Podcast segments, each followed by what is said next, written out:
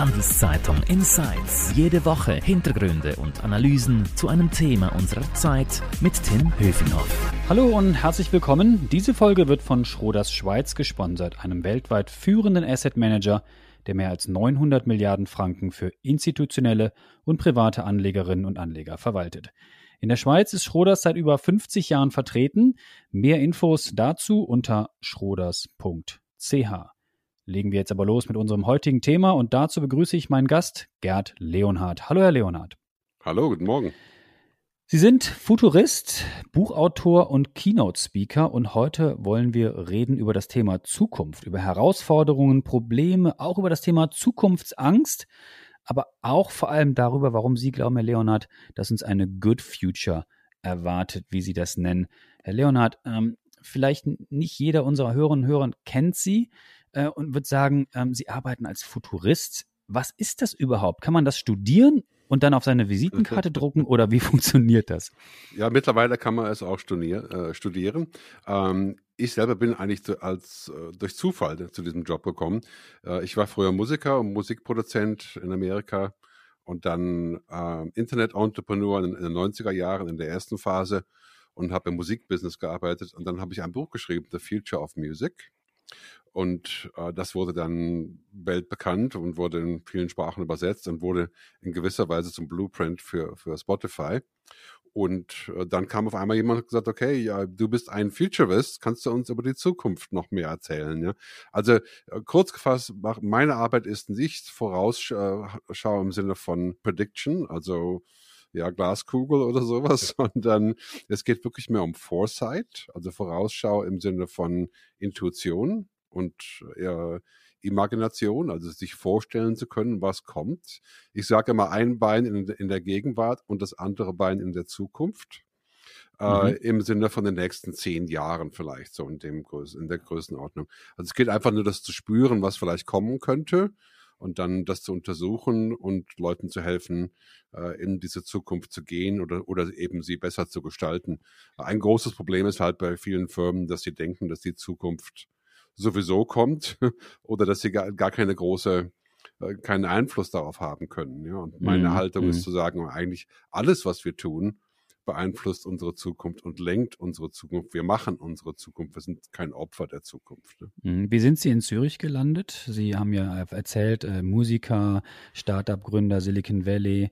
Ähm, wie kam der Move dann nach Zürich? Ja, ich bin ursprünglich aus Bonn in Deutschland und dann 1982 ausgewandert nach Amerika, um Musik zu studieren, Musik zu machen.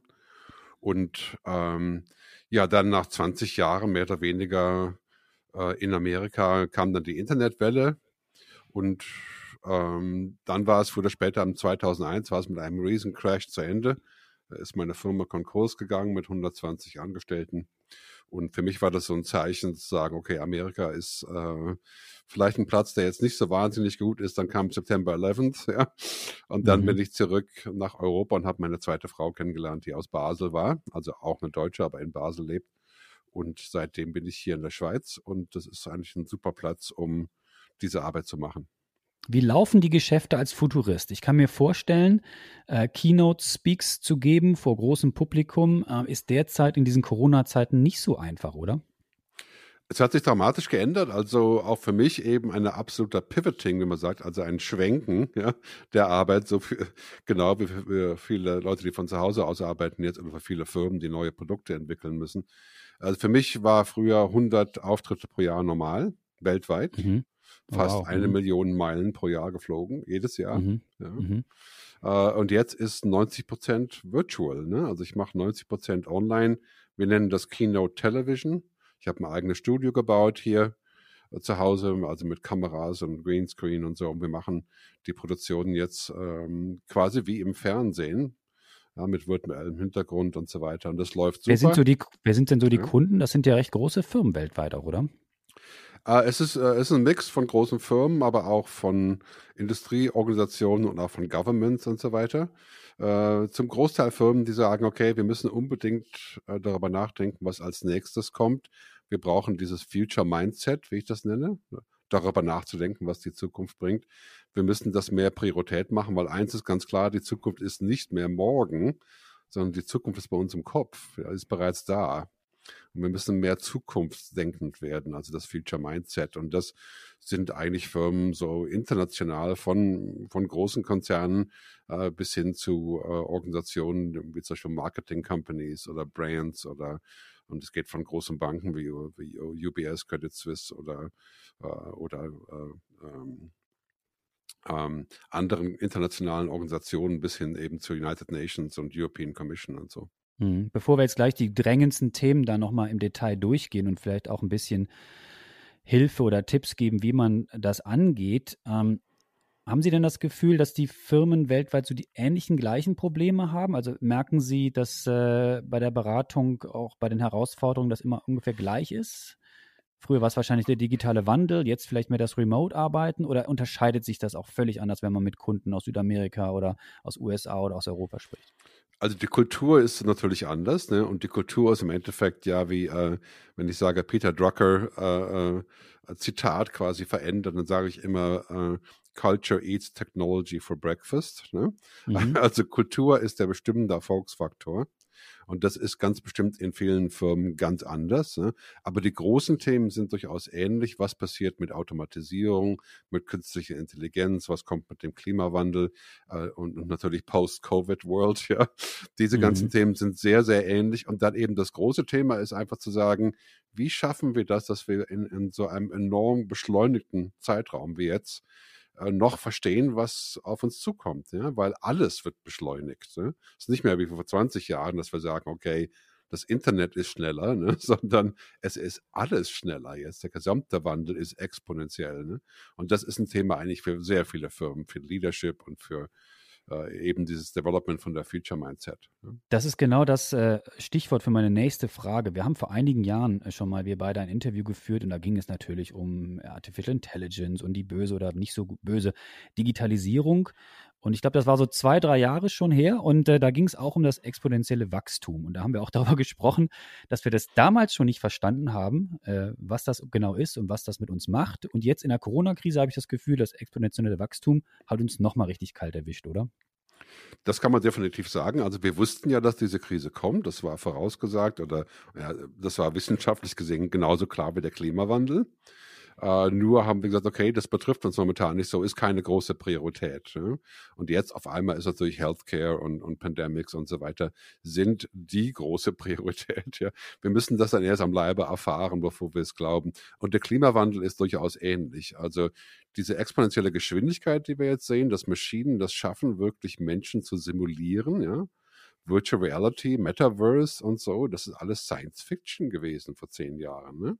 Und auf einmal ja, also es, nicht, dass es schon da ist, aber wir können fühlen, dass es kommt, ne? Und wir haben damals auch gesprochen über Themen, die der Futurist nicht sieht oder wir alle miteinander nicht. Also damals oder mittlerweile ist das ja auch oft so, dass wir darüber reden und sagen, Trump-Sieg habe ich nicht sehen können. Äh, Brexit habe ich vielleicht mit gerechnet, aber doch nicht richtig erwartet. Corona, ja, man hatte in der Schublade vielleicht einen kleinen Pandemieplan irgendwo, aber äh, so richtig haben wir da uns nicht darauf vorbereitet. Sagt uns das nicht auch, dass wir ganz anders uns aufstellen müssen und doch der Satz gilt, erstens kommt es anders und zweitens anders, als man denkt? Also äh, es gilt der Satz eigentlich im Endeffekt zu sagen, wir können natürlich nicht die Zukunft voraussehen, ne? wir können aber einen Spürsinn entwickeln. Ja, zum Beispiel einen Spürsinn zu entwickeln und zu sagen, okay, ich habe viel darüber gelesen, mit vielen Leuten darüber gesprochen. Ich denke, dass in zehn Jahren das Ende des Öls hier ist. Ne? Zum Beispiel. Mhm. Äh, und das ist ein Spürsinn, das ist keine Prediction im Wissenschaftlichen, das ist keine Logic. Ne? Also das ist genauso, als wenn Jeff Bezos oder Tim Cook äh, investieren und sagen, wir bauen jetzt ein äh, autonomous driving car, ja, weil sie denken, dass es in fünf Jahren funktioniert. Ne? das sind ja keine äh, Spreadsheet-Manöver, sondern das sind äh, Dinge, wo wir sagen, okay, das glaube ich, das könnte gehen. Genauso wie Daniel Eck gesagt hat, eigentlich war das, glaube 2006 oder 2007, ja. Musik wie Wasser, genau wie in meinem Buch beschrieben. Jetzt ist der richtige Zeitpunkt. Ne? Ähm, das ist, glaube ich, die Art und Weise, wie wir die Zukunft angehen müssen, weil die Zukunft wird ja designt von uns. Die wird nicht von oben runtergeworfen irgendwo oder, oder, oder von Silicon Valley bestimmt. Ja? Wir designen die Zukunft. Und trotzdem haben ja viele Zukunftsangst. Also das ist so, die sind die klassischen Beispiele. Erst kommen die Roboter, nehmen mir den Job weg und mhm. führen irgendwann hier meinen Podcast oder schreiben meinen Artikel und fressen uns am Ende auch noch auf wahrscheinlich. Ja. Und äh, äh, ja, dann gibt es noch den Klimawandel und überhaupt, das wird noch alles ganz, ganz schlimm werden und äh, die Zukunftsangst, die, äh, die, die lähmt uns alle. Wie gehen wir denn damit um?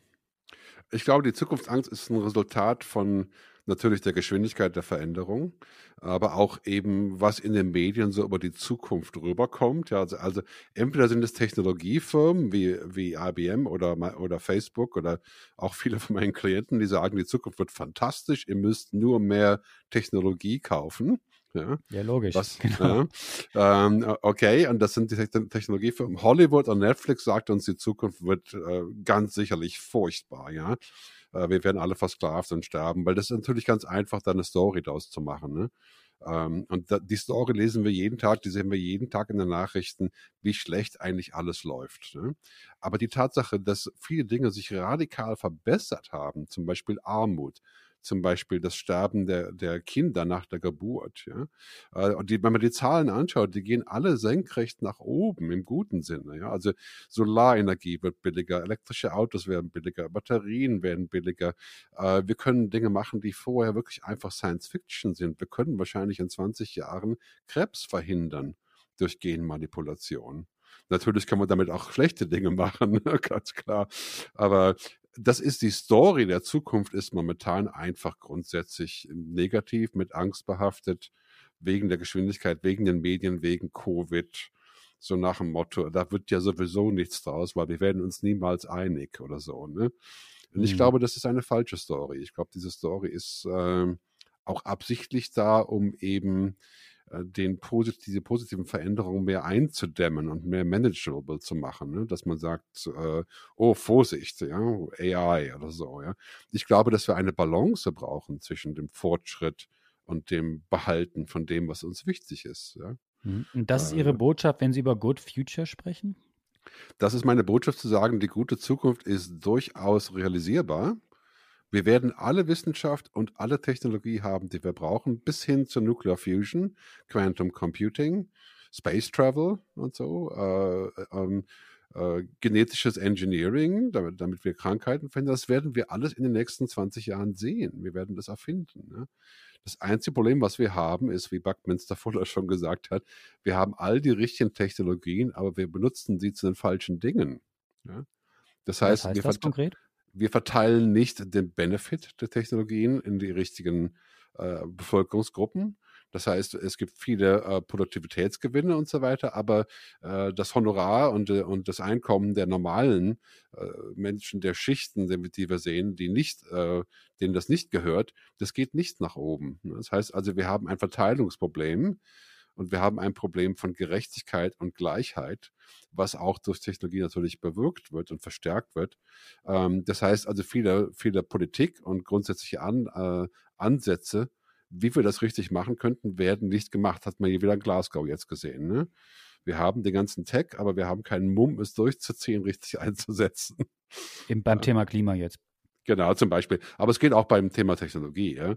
Im Endeffekt haben wir äh, dringend müssen wir eine Art von Moratorium erstellen für Artificial General Intelligence, also für äh, Technologie, die quasi menschenähnlich funktionieren kann. Ne? Und das ist extrem schwierig, weil es natürlich primär um Amerika, China und Russland geht in diesem Thema. Ne? Äh, also es sind die gleichen Themen, die wir eigentlich schon seit 20 Jahren beackern, nur jetzt wird es existenziell. Ne? Wir müssen jetzt zusammenarbeiten, um die Benefits von den Technologien auch auszuschöpfen. Mhm. Nun abermals kurz ein Hinweis auf unseren Sponsor. Diese Folge wird von Schroders Schweiz unterstützt. Mehr über Private Equity, Immobilien, Wandelanleihen oder Aktien unter schroders.ch. Jetzt sind wir schon mittendrin in der Debatte. Ich wollte aber noch fragen, äh, ist es nicht vielleicht auch äh, so, dass man als Futurist auch eine positive, langfristige Botschaft hat, weil immer nur der Miesepeter zu sein und immer nur die Untergangsszenarien zu wälzen äh, kein gutes Verkaufsargument ist? Ja, das ist ähm, eine schwierige Frage. Also ich glaube, dass viele Futurists eigentlich doch eher dystopisch sind, so im Sinne von warnen. Ne? Mhm. Es ist mhm. viel einfacher, negativ zu sein als positiv. Ja, weil es gibt natürlich viel zu beobachten, was nicht gut ist. Ne? Ähm, und dann eben auch eine gewisse Naivität, die natürlich damit beinhaltet, dass man sagt, okay, ich glaube grundsätzlich, dass Menschen das können, ja, dass Menschen grundsätzlich nicht schlecht sind. Ja. Auch eine wichtige Frage natürlich. Ähm, das ist, glaube ich, eine Entscheidung, die man treffen muss, zu sagen, ich, äh, ich konzentriere mich auf die positiven Möglichkeiten und nicht das alles aufzuzeigen, was schlecht ist. Ne? Also das ist auch ein einfacher Job. Ja. Das macht jeder Regisseur von Black Mirror oder sowas, ja, zu zeigen, wie schlecht alles wird. Aber wir, ne? wir, können ja mal ein paar Beispiele durchgehen. Es gibt, sind ja immer die, dieselben großen Themen. Gut, Corona, vierte, fünfte Welle. Ich habe mittlerweile aufgehört zu zählen. Äh, wird das wieder gut werden? Dann gibt es die, die Energiedebatte. Es gibt eine Nahrungsmitteldebatte. Es gibt die Arbeitsdebatte. Es gibt äh, diese ganze Artificial Intelligence-Debatte. Mhm. Vielleicht gehen wir es mal, fangen wir mal mit Corona an. Ähm, kommen wir da gut raus oder ist das die große Prüfung unserer, unserer Generation sozusagen? Im Allgemeinen würde ich sagen, das hängt ja alles natürlich zusammen. Ne? Also im Endeffekt ist die große Frage nicht, welche Zukunft können wir haben. Wir können jede Zukunft haben. Jede. Weil das ist jetzt schwer vorzustellen, aber wenn man sieht, wie schnell sich Dinge entwickeln, ja, klar können wir Gen manipulieren und unser Gehirn zum Internet hochladen, wenn wir wollen, eines Tages. Ja? Genauso wie wir eines Tages automatisierte Autos wirklich haben werden. Die Frage ist im Endeffekt, was wollen wir eigentlich? Ne? Ähm, das ist die wichtige Frage. Was wollen wir, was ist der Sinn davon, von dem, was wir jetzt erfinden? Äh, und das, glaube ich, ist die Frage, mit der wir uns beschäftigen müssen. Was jetzt Covid betrifft oder AI oder sowas, ist natürlich auch die Frage, wenn wir weltweit das Problem ähm, wirklich angehen wollen, wir wollen einen Rebound, wir wollen rauskommen aus dieser Krise, dann müssen wir natürlich priorisieren, dass wir anderen Leuten diese, anderen Ländern diese Impfung bezahlen. Ne? Also äh, viele Regeln des freien Marktes werden hier schlicht und ergreifend nicht funktionieren. Ne? Äh, und wir haben gelernt in der Covid-Krise, wenn es uns schlecht geht und wenn es anderen schlecht geht, dann werden wir insgesamt natürlich keinen guten Platz mehr erreichen, ne? weil, das, weil das alles verknüpft ist. Das heißt, mhm. wenn Afrika und Asien nicht das Impfproblem lösen, dann geht es uns auch nicht gut hier. Ne? Äh, was ist das, was, das ist die Lektion gewesen? Was ist mit den anderen großen Themen, die ja ähm, alle anstehen, die ich auch gerade erwähnt habe? Wir können die jetzt alle nicht im Podcast lösen, aber wie kann ich als Mitarbeiter in einer Firma oder als Vorgesetzter in einer Firma, der mit solchen Herausforderungen am Ende auch konfrontiert ist, besser umgehen? Also welche, äh, welche Beratungsleistung fordern Firmen beispielsweise jetzt auch äh, bei Ihnen ein und, und, und, und wollen Geklärung über bestimmte Themen haben, die jetzt anstehen? Weil ähm, man kann ja jedes verschiedene Thema äh, durchdeklinieren. Es ist ja letztlich immer eine Frage, wie man damit umgeht. Mhm. Ja, ich meine, die Klarheit bei, bei Entscheidungsfindung ist natürlich extrem wichtig, weil sie auch immer schneller jetzt notwendig ist. Ne? Äh, aber die findet man natürlich nicht, indem einer kommt mit einem Rezept. Ja, man geht zum Arzt und kriegt eine Spritze für den Rücken oder so. Ja, das äh, so einfach ist es nicht. Man muss, das ist eine, das ist eine Entscheidungsfinden wie bei der Therapie. Ja, ich sage immer aus Spaß, das ist Zukunftstherapie. Ja? Wir sitzen da und sagen, okay, hier sind die ganzen Punkte, die sehen wir uns jetzt an. Und irgendwann fällt der Groschen, ja, dass man sagt, aha, jetzt, äh, das hängt ja so alles zusammen und diese Entscheidung ist für mich jetzt einfach logisch und emotional auch, äh, auch vertretbar. Ne? Was heißt das, das konkret? Müssen wir uns stärker fokussieren oder müssen wir uns äh, auf weniger Probleme äh, konzentrieren oder was wäre jetzt vielleicht der Rat des Beraters sozusagen? Ja, äh, also in, in deutschsprachigen Ländern, Deutschland, Österreich, Schweiz oder auch in Europa im Allgemeinen ist es ja sehr oft so, dass man sagt, wir fokussieren auf das, was jetzt gerade hier äh, läuft, Operations und Efficiency und so weiter. Aber das funktioniert nicht mehr in einer Welt, die, die sich exponentiell verändert. Also 4, 8, 16, 32, Moore's mhm. Law alle, alle 12 bis 18 Monate. Ja? Also wir fahren auf einer Autobahn, wo wir im Schnitt früher 100 gefahren sind, fahren wir jetzt 300. Ja? Aber wir schauen immer noch auf unseren Stern vorne oder auf den Rückspiegel. Ja. Und das führt zu Unfällen. Ne? Also was wir jetzt machen müssen, ist, wir müssen viel mehr schauen, was ist denn auf dem Bildschirm um uns herum? Und was kommt in der Ferne ganz schnell auf uns zu?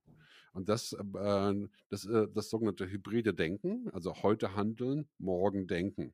Ja, morgen, morgen sich vorstellen. Und das Wie funktioniert das, das hybride Denken?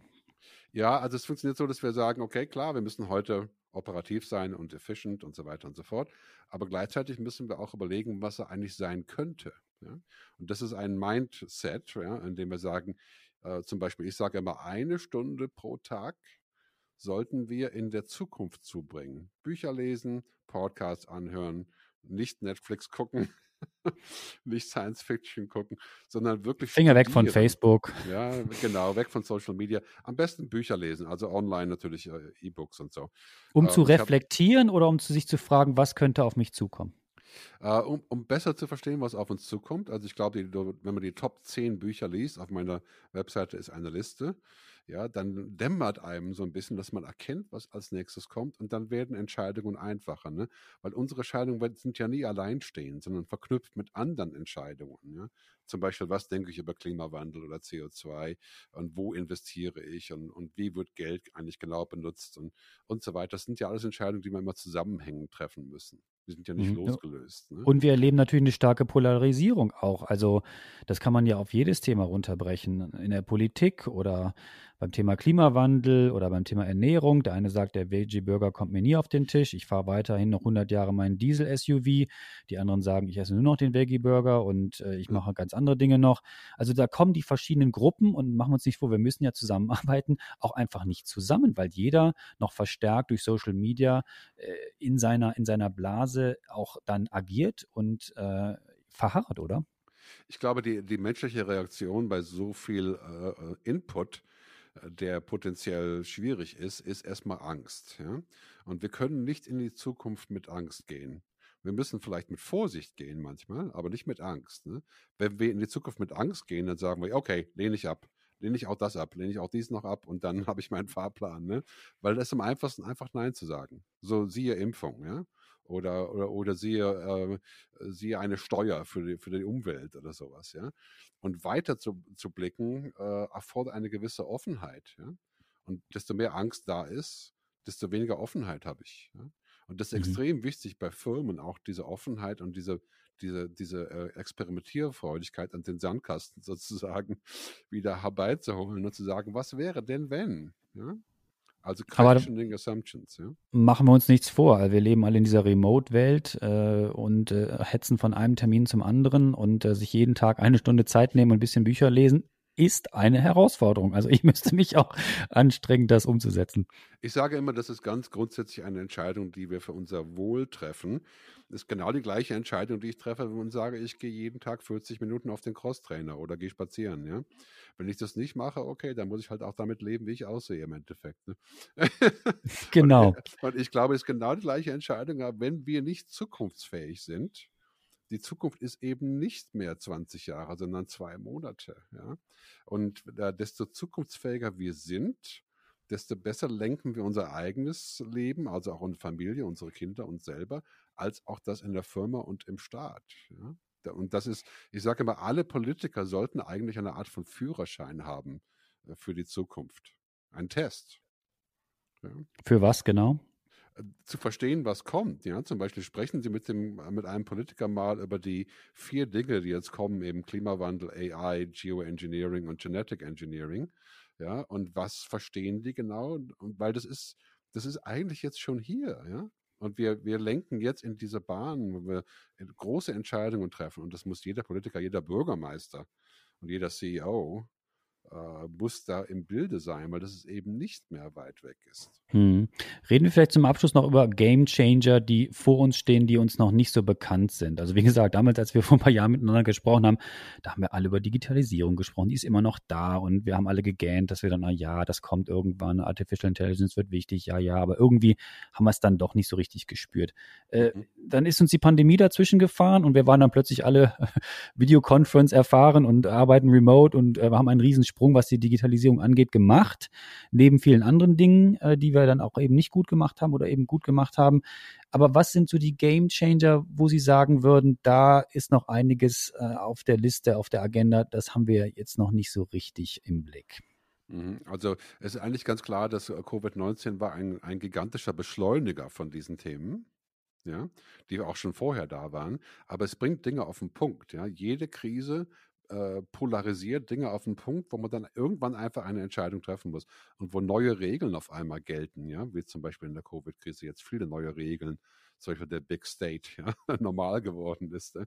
Und die Dinge, die auf uns jetzt auf uns zukommen, ganz klar als nächste Welle die komplette Dekarbonisierung also äh, Vergrünung sozusagen, ja, der Green Deal äh, in jedem Bereich unseres Lebens ganz dramatisch uns komplett verändern wird.